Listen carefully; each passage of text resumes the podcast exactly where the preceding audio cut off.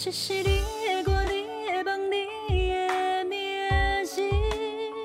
本节目由林业国际教育学院监制，唤醒学院制作。有故事的人不寂寞，欢迎收听街头开杠。我是 Olivia，以聊天的方式深入每位来访者的生命故事，让我们一起经历一段段惊奇的冒险旅程。欢迎收听街头开杠，biang biang。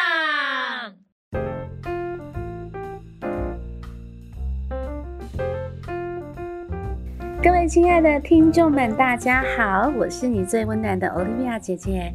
还记得上一集我们谈到了想准时下班错了吗？在这个议题当中，我们一起学习了怎么跟人互动跟沟通，然后要开始练习突破。你找人去做有效沟通了吗？我真心的建议你，如果还没有去练习哦，请回到上一集，然后我们一起听一遍。开始去行动哦！如果你能够行动，所有的学习才会变成你的东西啊。有一句名言我很喜欢哦，它叫做“一公吨的知识比不上一盎司的行动”。这是畅销书《跌倒的赢家》作者黄鹏俊黄老师作为推动大家行动的时候一句简单的名言。我对这句话的感受度很高。根据美国哥伦比亚大学的心理学家盖茨博士进行的某项实验哦，他要求一百名学童他背下人物的资料，发现里面成绩最好的，他会随着改变背诵的时间哦，输入跟练习时间的比例哦，背诵时间就是输入，练习时间就是输出的比例，发现成绩最好的是输入跟输出的比例为三比七。哇，这个是不是很惊人？这个意思就是说呢，你如果听别人的故事，学到了别人的分享，这个是输入，因为我们是被动式嘛。但是如果我们没有去行动，没有从我们的嘴巴再讲出去，我们没有跟别人互动，会发生什么事呢？就是你内在的小宇宙在震荡，但是外在的世界，也就是你现实生活。并不会发生任何改变哦，这很真实，但是我必须要坦诚的告诉你。所以，亲爱的小宇宙们，转动起来的方式就是你要开始去练习跟人互动，这就是让你自己在职场竞争力加分的方式哦，并不是说你好认真、好认真读了一百本书，或是听了一百个故事，让你开始。改变你的脑袋。如果你没有输出，就是你没有去练习，没有去行动的话，那这样子其实会蛮有一个压力，因为学了很多却活不出来。所以记得这一句话哦：一公吨的知识比不上一盎司的行动。哇，来拍拍自己的额头说：啊，我懂了。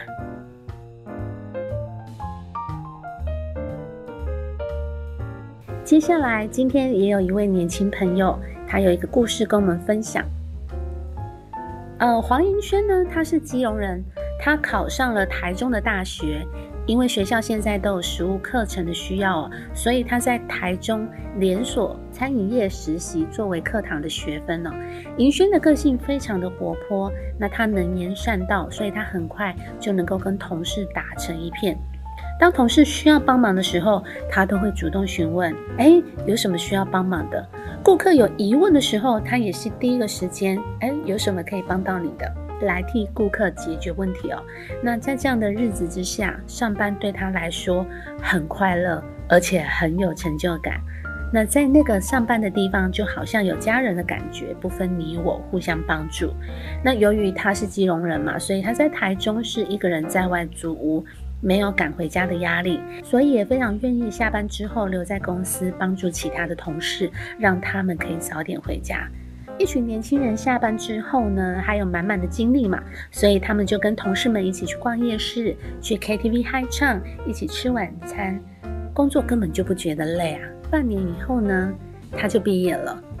由于呢，银轩太热爱这边的工作环境跟同事间的相处，所以他决定毕业后就留在这里上班。而且他考上了实习乡里哦，在过去时常帮助别人的他，没有因为升上了新的职位就开始骄傲，反而认为自己应该要多花点时间帮助同事哦。但是，他渐渐的发现，他同时期一起进来公司上班的同事小英，会默默的把文件放在他的桌上。过去，小英还会开口说：“还有银轩，请你帮帮我，我都做不完了，报表都还没有 key 呢。”银轩会说：“没问题，我来神救援，我就是你的神队友啊！”一同完成作业之后，还会击掌、嗨 e 唱个歌，哦耶哦耶。但是呢，因为平常这样帮助小英的他，看到躺在桌上的文件后，心里想着：好吧，可能他真的忙不过来，那我就帮一下他吧。但开始让他感觉不舒服的是，他发现下班时钟响起来，小英快闪。打卡下班，而他自己原本要下班的时间，硬生生多了两个小时了。之后的每一天，不止小英，还有其他的同事们，常常都是东一句：“尹轩，你可以帮我一下吗？”“尹轩，你可以帮我一下吗？”就给他越来越多的工作量，不仅超出了自己视察店家的区域，还多了至少十家店的报表要做。现在呢，他不仅不能准时下班，而且还要加班到八九点，甚至有时候要到十点。当他发现这个事实的时候，他感到很错愕，但他心里却觉得他说不出那一句“不要把你的工作给我”。也从热心助人变成讨厌上班，他每一天都不想进公司。他想着，这样的生活好痛苦。为什么我帮助别人变成是我做了那么多的工作？我想要提离职了，下一个工作我一定不要再跟别人那么好了。哇哦，各位听众们，听完银轩的故事，你现在心里有什么感觉，或者是有起什么波澜跟涟漪呢？我们都知道，在职场上有好的作战伙伴，会让人非常非常热爱工作，热爱生命。但这件美好的职场伙伴关系发生了什么变化呢？各位有没有发现到，当开始有人超越那条线，就是越界了，提出不合理的要求，银轩就好像我们常常在比喻的水煮青蛙。在过去，我们引用温水煮青蛙，是在比喻缓慢的、不懂得挣扎，最后逐渐死亡。在二零零二年，有另一个实验发现，有个动物学的退休教授。维克托·哈金森说：“啊，如果水以每分钟一点一度 C 的加热，其实青蛙它会跳出来的，青蛙会设法逃离。所以各位可以感觉一下，银轩他已经说想离职了，基本上这个水温已经让你感受到非常非常不舒服，所以你想跳走，跳走这个职场。”那其实呢，这是一种想逃跑的状态。什么时候会逃跑呢？就是遇到危险的时候。但是呢，亲爱的小宇宙，我的听众们，在职场上当一个逃兵，你的潜意识会对自己说什么呢？我是一个勇敢的人，还是逃避的人呢？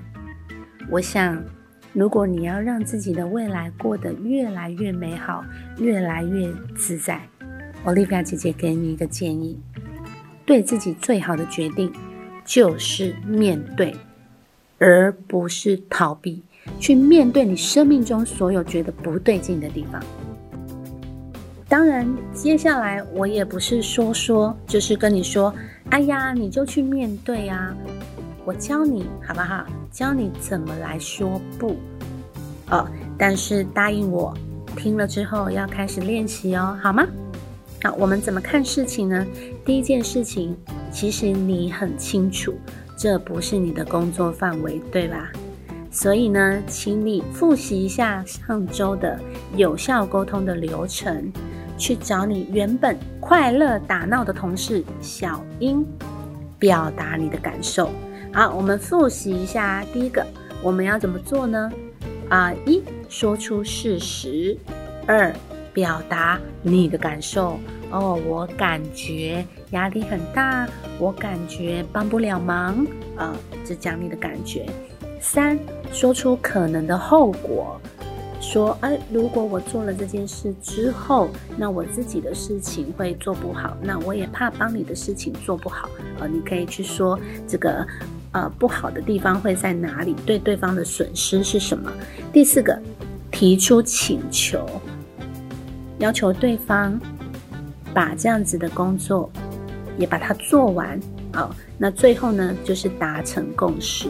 那当然，我是简短的跟各位说这五个流程。如果你想要更加的了解，我们可以回去上一集听，这个是你学过的，所以请你开始练习。那再来的话，这是面对原本就跟你有一个友好关系的同事哦。基本上，我觉得没有什么事是一顿饭解决不了的事，对吧？啊，或者是。呃，一瓶酒解决不了的事啊，可能一瓶不够了。好，但是对我而言，我觉得大家就是一起坐下来吃个饭，好吗？好，没有解决不了的事，但是只有不愿意面对的你。好，不愿意面对的你，那当然就会有解决不了的事啦。好，那接下来呢，第二件事情，你要学习这个说不的艺术。所以，对于不同部门或者是不同的同事，就不同职分的同事。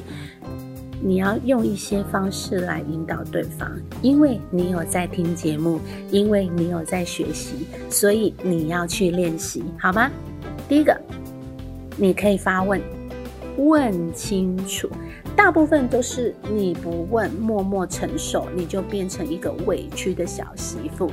你长久以来有这样的习惯，其实不止在职场上会发生问题，在你的工作上，在你的两性关系上，都会有这种默默承受的问题。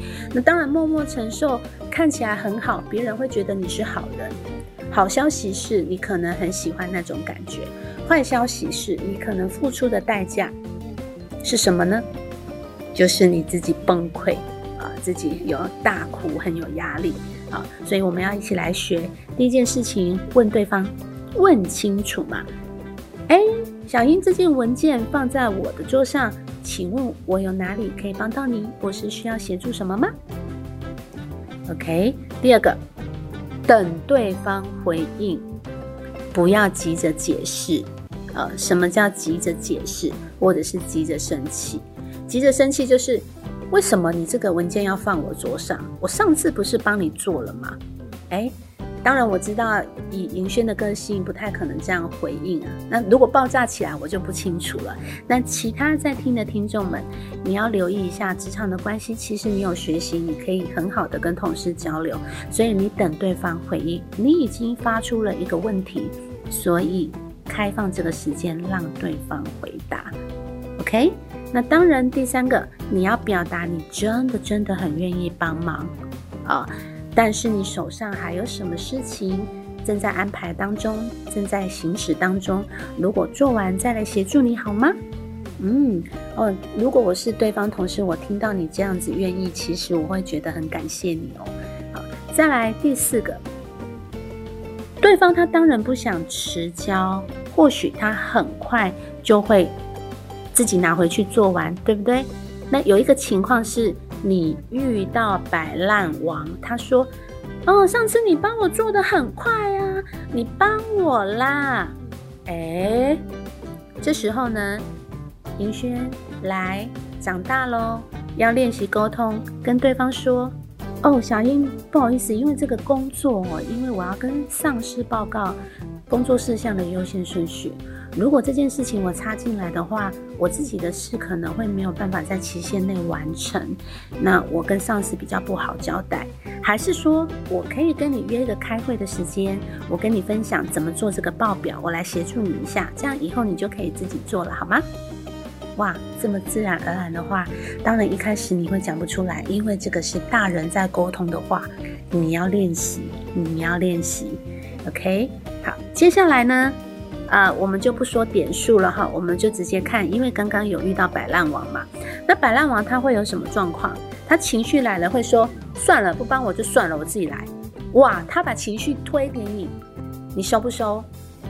哎，不要收，你没有义务收下别人任何情绪啊。所以这个功力是要练习的，将来有机会再练习，你要怎么去拒绝这些情绪，然后不让这些情绪波及到你。